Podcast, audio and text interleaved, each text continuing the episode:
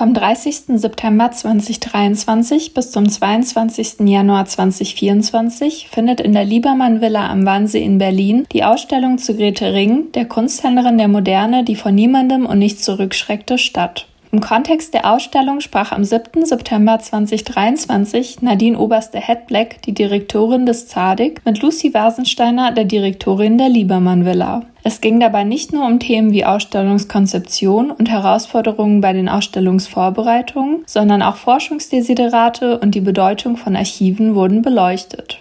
Was können die Akteurinnen auf dem heutigen Kunstmarkt von Grete Ring, die sich selbst als Hexe bezeichnete, lernen? In dem Interview, das im Kontext des Forschungs- und Vermittlungsprojektes Women in the Art Market steht und auf dem gleichnamigen wissenschaftlichen Blog zum Projekt erscheint, finden wir es gemeinsam heraus. Wir wünschen viel Spaß beim Anhören. Herzlich willkommen, Lucy Wasensteiner. Wir freuen uns, dass wir heute mit Ihnen über das aktuelle Ausstellungsprojekt Grete Ring, Kunsthändlerin der Moderne, unterhalten können, die ja am 30. September eröffnet wird. Und wir hoffen heute einige Einblicke in die Hintergrundarbeiten und ähnliches zu bekommen und haben einige Fragen vorbereitet. Zunächst vielleicht die Frage, die Ausstellung, also Grete Ring, Kunsthändlerin der Moderne, ist ja die erste dieser Kunsthändlerin, ja, Kunstkritikerin, Kuratorin gewidmete Schau. Wie kam das Ausstellungsprojekt überhaupt zustande? Lag es lediglich an der verwandtschaftlichen Verbindung zwischen Grete Ring und Max Liebermann, die man ja ganz häufig liest? Ja, also erstens vielen Dank für die Einladung. Also ich freue mich, dass ich hier über unser spannendes Projekt sprechen kann. Äh, ja, also hier in der Liebenmann-Villa, wir, wir hatten den Namen Grete Ring ja gelesen und gehört. Ja, wir wussten, dass sie nach dem Selbstmord von Paul Kassiere beim Kunstsalon Kassiere gearbeitet hat mit Walter Freichenfeld Senior. Und ja, wir hatten mal gelesen, dass sie mit Liebermann verwandt war. Aber es gab relativ wenig zu ihr. Ja, es gab vor allem einen Aufsatz von Rahel Freichenfeld, also aus der Familie Freichenfeld, und da kam tatsächlich aus der Familie Freichenfeld kam die Idee für die Ausstellung.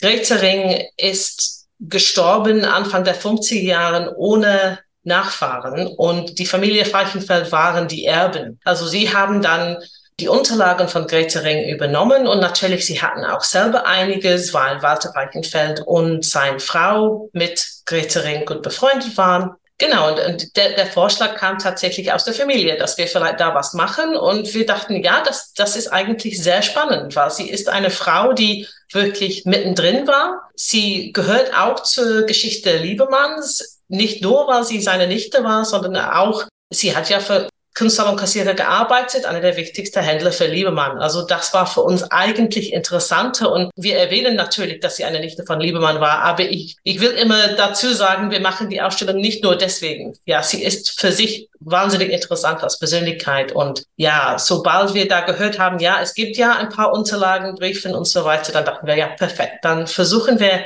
etwas damit zu machen. Ja, fantastisch. Zu Grete Ring gibt es zwar einzelne kleinere Aufsätze, aber noch keine größere Forschungsarbeit. Woran liegt das Ihrer Meinung nach? Warum bekam sie eben nicht so große Aufmerksamkeit wie beispielsweise Walter Falchenfeld oder Paul Kassierer? Ja, das ist eine interessante Frage und ich glaube, die Antwort oder die Antworten sind komplex, aber ich sehe das so, äh, sie hat ja kein zentrale Nachlass, kein zentrales Archiv und ihr Leben wurde geprägt durch diese Unterbrechungen. Ja, erst musste sie Berlin verlassen und als sie musste dann nach, nach England ins Exil fliehen und sie konnte nicht alles mitnehmen, hat ja einiges mitgenommen. Gleich kann ich so ein paar Worte dazu sagen, aber sie kam dann in London an. Sie war nicht mehr super jung. Sie, sie konnte nicht alles von ihrem alten Leben mitnehmen, aber einiges.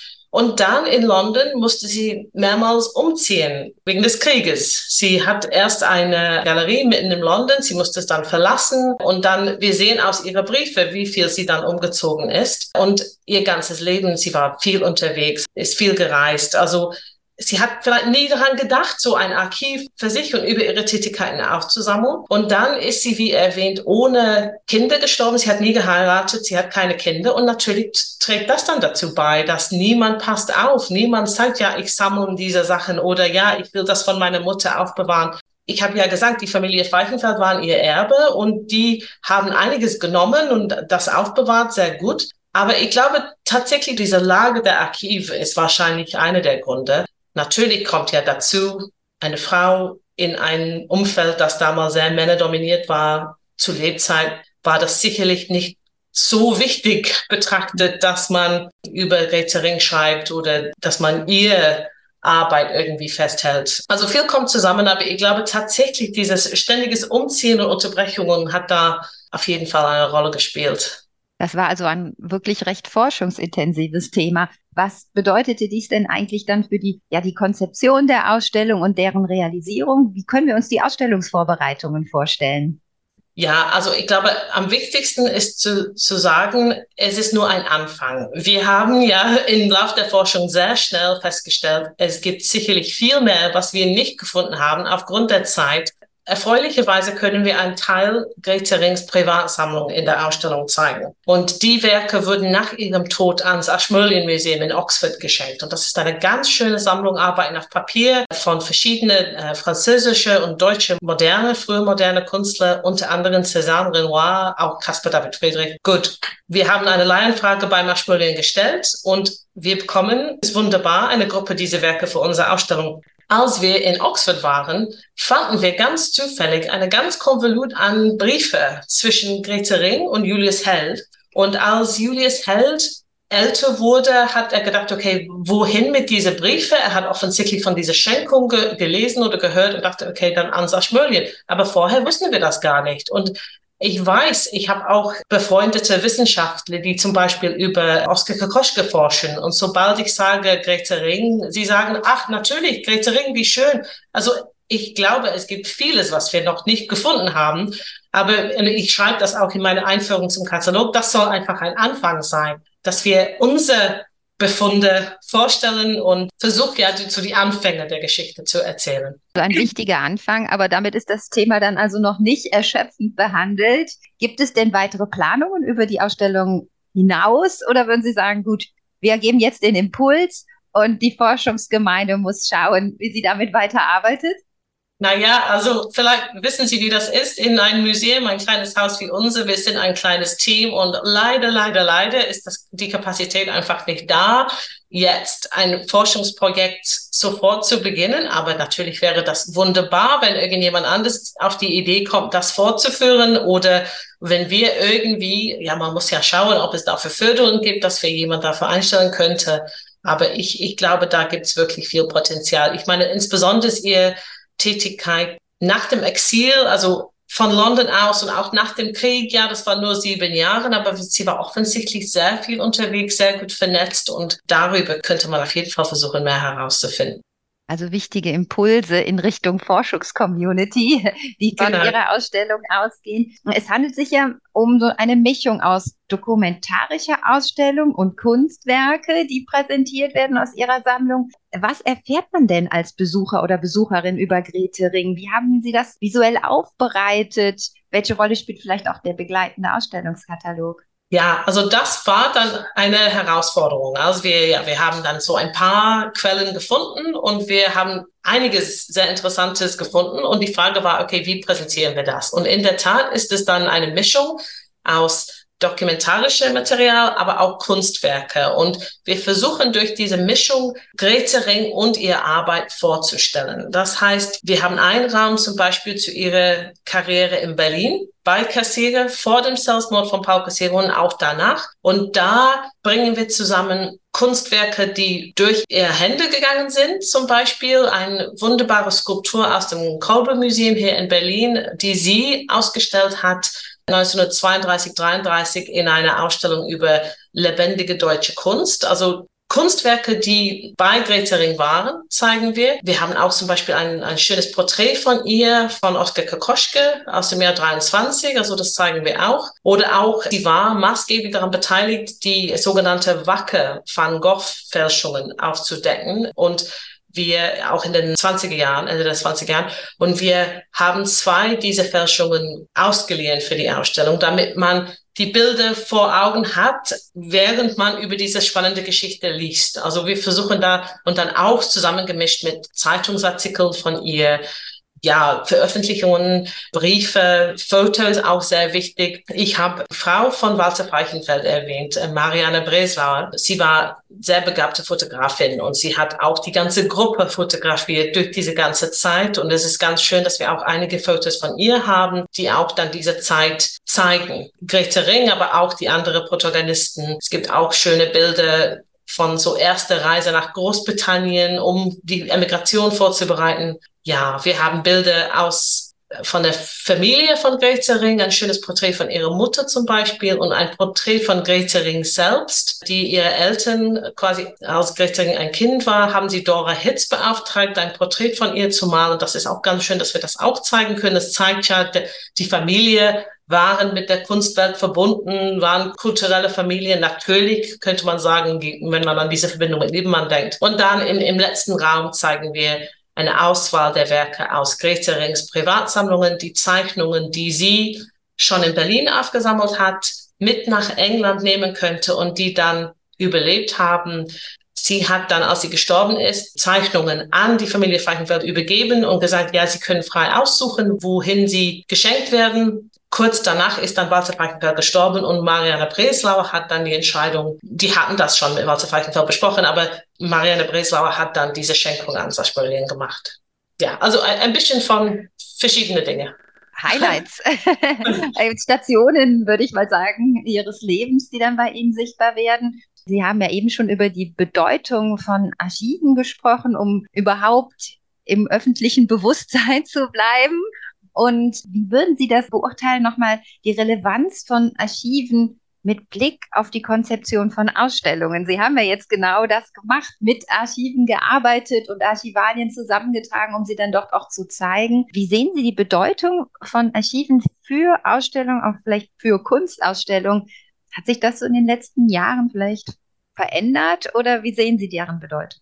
Ja, also ich bin ein großer Fan von Archiven und dass man die so einbindet in Ausstellungen. Ich finde, dass es aus meiner Sicht gehört es auch zu dieser neue Bewusstsein für so Provenienz und warum ist irgendwas in einem Museum? Wie ist es dort gelandet? Und ich finde, das ist auch so eine ähnliche Frage, wenn man an Künstler denkt, Künstlerinnen. Warum kennen wir die? Was war wichtig im Laufe des 20. Jahrhunderts? Warum kennen wir alle Picasso, aber kennen wir nicht alle Dora Hits. Ja, es ist gab übersimplifiziert vielleicht, aber ich glaube, Archiven und wie sie aufbewahrt sind und was überlebt und wo und von wem, es ist alles super relevant und ich finde, aus meiner Erfahrung ist das etwas, was unser Publikum auch interessant findet. Wir hatten vor, ich glaube, drei Jahren eine Ausstellung hier zu einer Fotografin, Gerti Simon, die auch in Berlin der 20er Jahren gearbeitet hat, die auch ins Exil ging. Und da haben wir auch ihr Archiv benutzt, um die Geschichte zu erzählen. Aber da war es auch ja besonders interessant, was hat sie aufbewahrt? Was war ihr wichtig über ihre Karriere und über ihr Leben? Und das sieht man hier auch mit Greta Ring was hat sie mitgenommen? Wir haben einen fantastischen Aufsatz in unser Katalog von Rahel Feichenfeld. Sie schreibt über die Briefe, die Grete Ring aufbewahrt hat, schon aus den 1910er, 20er Jahren, die sie dann mit nach England gebracht hat. Und you know, Briefe von Emil Nolde oder Slevok, sie hat die dann gezielt aufbewahrt. Und ich finde es sehr interessant, die Frage zu stellen, you know, warum war das ihr wichtig? Sie hat ja schon damals ein bisschen an ihr Netzwerk gedacht und wie man das später beweisen könnte. Aber ja, also ich finde es super wichtig und ich ja, natürlich muss man das in einer Art und Weise machen, dass es für Besucher und Besucherinnen interessant ist und nicht zu testlastig wird, aber wir versuchen das. Sehr spannend. Also die Kontexte zur Kunst sichtbar machen. Ich glaube, dafür sind die Archive gerade maßgeblich und vielleicht auch im Nachhinein nochmal eine gewisse Aufmerksamkeit bestimmten Personen der Geschichte zu geben, die sie nicht bekommen haben, aus welchen Gründen auch immer. Darüber haben wir ja schon gesprochen. Wenn wir jetzt nochmal vielleicht auf Grete Ring als Person, als Kunsthändlerin eingehen, muss man ja auch sagen, sie war jetzt auch nicht die einzige Kunsthändlerin, die bisher wenig Sichtbarkeit bekommen hat in der, wenn man so möchte, kunsthistorischen Forschung oder darüber hinausgehend. Das äh, betrifft ja auch viele andere Frauen im Kunstmarkt. Woran könnte das Ihrer Meinung nach liegen? Jetzt über die Archivsituation haben wir schon gesprochen. Für einige gibt es aber auch tatsächlich Archivbestände, aber da wurde noch gar nicht so intensiv mitgearbeitet. Es gibt, glaube ich, da viele Faktoren, die quasi ins Spiel sind. Natürlich gab es ja Anfang des 20. Jahrhunderts und immer noch diesen Druck auf Frauen, andere Sachen mit ihr Leben zu machen. Ja, also das war besonders ja vor dem Zweiten Weltkrieg, wenn man heiratet, dann oft hört man auf. Oder wenn es nicht mehr vielleicht nötig war, dann macht man das nicht mehr. Und dann waren die Karriere entsprechend kurzer oder entsprechend weniger erfolgreich, weil sie einfach nur einen bestimmten Zeitraum hatten. Das, ja, und auch wie, wie ernst genommen so bestimmten Namen, wenn man denkt, wer schreibt Kunstgeschichte oder wer hat Kunstgeschichte geschrieben? Das war eine bestimmte Gruppe von Leuten, die natürlich dachten, bestimmte Leute waren interessanter als andere. Und es ist, glaube ich, natürlich nicht nur Frauen, die dadurch leiden, aber so, so war das. Ja, also viele verschiedene Gründe und vielleicht auch hängt es ein bisschen mit der Selbsteinschätzung zusammen. Es ist ja bewiesen, glaube ich, dass Frauen ja in der Vergangenheit auf jeden Fall sich so weniger oft oder wenige bereit sind, sich zu profilieren, zu sagen, ich bin hier, wie fantastisch bin ich, schau mal, was ich mache. Und sicherlich war das auch vor dem Zweiten Weltkrieg noch, noch krasser. Ja, also umso wichtiger, dass nun eine ja, Sichtbarkeit diesen Frauen gegeben wird und auch gerade ihren Leistungen. Wenn Sie jetzt Grete Ring einmal in die Kunstmarktgeschichte vielleicht einordnen wollen, welchen Platz würden Sie ihr geben? Was würden Sie sagen, sind Ihre besonderen Verdienste gewesen? Ich bin vielleicht nicht mehr objektiv. Also ich finde natürlich, dass sie absolut faszinierend war. Sie war eine der ersten Frauen, die promoviert hat. Sie stammte, ja, sie stammte aus einer sehr wohlhabenden Familie. Sie war bestens vernetzt, schon quasi als Teenager. Aber ich glaube, sie hat das nicht nur ausbenutzt. Sie hat auch sehr, sie war offensichtlich sehr aktiv. Sie hat sehr viel gearbeitet und sie sehr hart gearbeitet. Und ich, das sieht man aus den wenigen Briefen. Man sieht, wie wichtig es ihr war, ein Netzwerk zu schaffen, überall zu reisen, Leute zu treffen. Und man sieht auch, wie einflussreich sie war. Wir haben auch einen anderen Beitrag in unserem Katalog über Elsa Laske Schüler, äh, die dann ins Exil gegangen ist in die Schweiz. Und sie hat einen Brief von Grete Ring mitgenommen, wo drin stand, quasi wie sehr Grete Ring diese Bilder von Elsa Laske Schüler geschätzt hat. Und das war Laske Schüler so wichtig. Sie hat das aufbewahrt und hat es immer wieder Leute gezeigt oder geschickt. Sie hat sogar ein, eine Kopie davon angefertigt, also selbst ausgetippt und diese Kopie dann verwendet, um Leute zu sagen, also man sieht ja, was für einen Ruf Grete Ring hat. Ich finde, dass sie so viel gemacht hat, trotz Krieg, Exil, mehrmals umziehen und die Tatsache, dass sie relativ früh gestorben ist. Sie war auf jeden Fall bemerkenswert und ich finde, das ist toll, dass wir jetzt die Chance haben, ja, dieses Thema zu öffnen.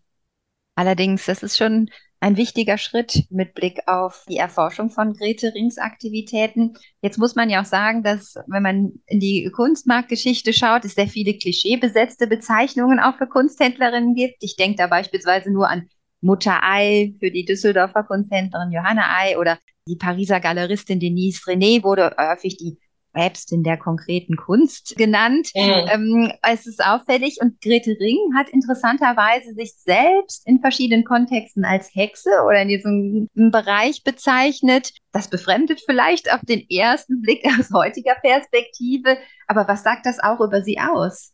Ja, also sie hat offensichtlich diese Kosename auch selber benutzt. Auch die Familie Pfeifenfeld hat das benutzt. Man liest, dass es vielleicht war sie relativ, wie sagt man, sie war nicht immer sehr angenehm andere Leute gegenüber, aber trotzdem ich glaube, sie, sie hat Herz, aber sie war manchmal einfach lustig und sehr kurz mit anderen Leuten. Anderswo habe ich gelesen, es stammt davon, dass sie sehr oft mit dem Flugzeug gefahren ist, was damals nicht so oft so üblich war. Und sie hat selber geschrieben, ja, die die Hexe kommt mit meinem Besenstiel und so und so Flughafen an und sie hat ein kleines Haus in Sakro und sie hat das auch Hexenhaus genannt. Und ja, man muss auch denken, damals eine Frau von einer guten Familie zu sein und nicht verheiratet zu sein, war sicherlich etwas, wo sie dachte, ja, ich muss das ein bisschen, ich muss dagegen was sagen und ich muss das ein bisschen so erklären. Und wenn ich mich selbst als Hexe bezeichne, dann wird es lustig. Und vielleicht stammt es auch davon. Aber es, es ist interessant, wie das immer wieder erwähnt wird in der mhm. Literatur. Wo Grete Ring erscheint, dann schreibt man immer, ja, die, die Hexe, die Hexe, Hexenhaus. Und das war uns dann auch wichtig, das nicht zu viel Gewicht zu geben, mhm. weil ich glaube, das vielleicht ist Verniedlichung nicht das richtige Wort, aber das irgendwie scheint es mir ein bisschen unfair. Ich meine, wir haben auch so ein paar andere Quellen gefunden, wo sehr, sehr kritisch über ihr äußeres Erscheinen geschrieben wurde und das dann veröffentlicht wurde als Teil ihrer Geschichte, was ich ja, ich denke, das würde nie für so eine männliche Figur, Figur passieren, dass irgendjemand über die Kleidungsstil von Hugo van Judy schrieb, würde, es kommt nicht in Frage. Es ist lustig und ich glaube, es ist manchmal so ein schöner Weg für Besucher, so Aufmerksamkeit zu, zu gewinnen, aber das wollten wir nicht zu sehr mhm. betonen. Ja, vielleicht können wir noch zum Abschluss hin auch nochmal auf den gegenwärtigen Kunstmarkt schauen, die aktuelle Situation, um zu überlegen, was kann eigentlich eine Frau, die eine Karriere sagen wir mal, wie Grete Ring unter den heutigen Umständen anschrieb, von ihrem Lebensweg lernen? Was hat sich seitdem verändert? Oder können wir was aus der Geschichte lernen von Grete Ring? Ja, also es ist schwer für mich zu sagen, ich bin nicht im Kunsthandel unterwegs, aber was ich merke an ihrer Geschichte ist, sie hat einfach wenig Angst. Sie hat Sachen einfach gemacht. Sachen, wo man denkt, oh, kann sie das? Oder das war so wie ich diese Briefe lese, sie war sehr selbstbewusst. Das sieht man auch. Wir haben einen Artikel gefunden aus einer britischen Zeitschrift. Ich glaube, 1928 hat sie ein Interview gegeben. Sie hat gesagt, ja, wenige Frauen machen das. Ich weiß nicht warum. Selbstverständlich macht sie das. Und sie hat, ja, wie gesagt, wenig Angst und nicht immer diese, oh, soll ich das? Sondern ich mache das einfach. Ich mache Witze über mich und ja, ich bin die Hexe und so. Und ich finde, das diesen Selbstbewusstsein ist etwas, was mich beeindruckt mindestens.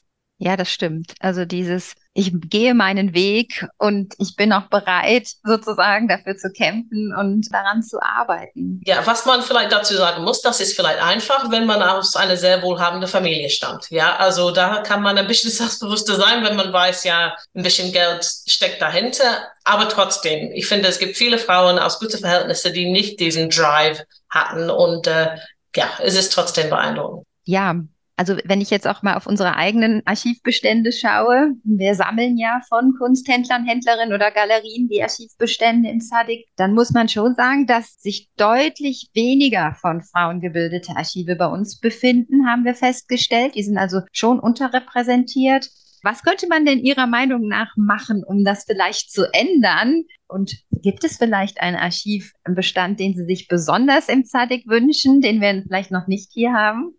Ja, ich finde es sehr interessant, wenn man überlegt, wie zum Beispiel jetzt, wir sind im Kontakt mit der Familie Falkenfeld und deswegen sind wir in der Lage, diese Ausstellung zu machen. Oder ich habe früher die, die Ausstellung über der Fotografin äh, Gerti Simon erwähnt ihr Sohn ist gestorben und er hat diesen Nachlass an ein Archiv in London geschenkt und nur dadurch ist es quasi öffentlich geworden. Und vielleicht liegen bei verschiedenen Leuten zu Hause Archiven von Tante irgendwo oder Großmutter so und so, die doch in der Zeit unterwegs war, aber niemand hat das für besonders wichtig geachtet und es liegt irgendwo in einem Pappkarton im Dachgeschoss und vielleicht ist eine Art Aufruf eine Idee, dass man sagt, das ist, was wir meinen, wenn wir sagen Archivmaterial. Es muss nicht irgendein you know, klimatisierter Raum in einer Bibliothek sein, sondern wenn es Sachen zu Hause gibt oder wenn Sie irgendjemand kennen, die vielleicht sowas hat, dann wir sind you know, der Ort für sowas. Also das könnte man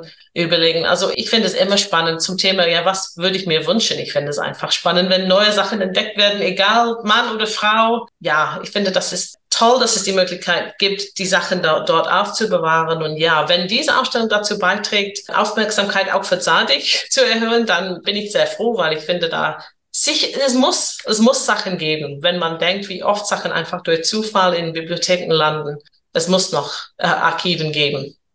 Das definitiv. Und immer wieder haben wir die bekannten Dachbodenfunde, die sich dann bei uns melden. Ich habe da was auf dem Dachboden gefunden. Ja. Das freut uns natürlich und wir bemühen uns auch, möglichst weit zu verbreiten, dass wir eben eine Anlaufstelle sind, an die man sich wenden kann, wenn man tatsächlich auf verschiedene Archivbestände, jetzt müssen ja nicht nur Galerien und Kunsthandlungen sein, sondern es geht ja genauso auch um KuratorInnen oder KunstkritikerInnen, SammlerInnen, auch die FachfotografInnen, die zum Beispiel ne, die Vernissagen oder sonstige Ereignisse festgehalten haben. Und wir freuen uns über jedes Gespräch und sind natürlich jetzt schon sehr gespannt auf die Ausstellung in Berlin und wünschen Ihnen noch viel Erfolg für die letzten Vorbereitungen. Und Vielen Dank. werden dann sicherlich uns die Ausstellung anschauen und hoffen natürlich, dass es auch viele weitere Besucher und Besucherinnen bei Ihnen in der Liebermann Villa geben wird. Ja, vielen Dank. Also die Ausstellung läuft bis Januar und ähm, auf unserer Website liebemann-villa.de. Es gibt auch ein Rahmenprogramm natürlich. Also ja, wir freuen uns auf viele Besucherinnen und Besucher. Da bin ich ganz sicher, dass es die geben wird und viel Erfolg für die Ausstellung und vielen Dank nochmal für das Gespräch. Dankeschön.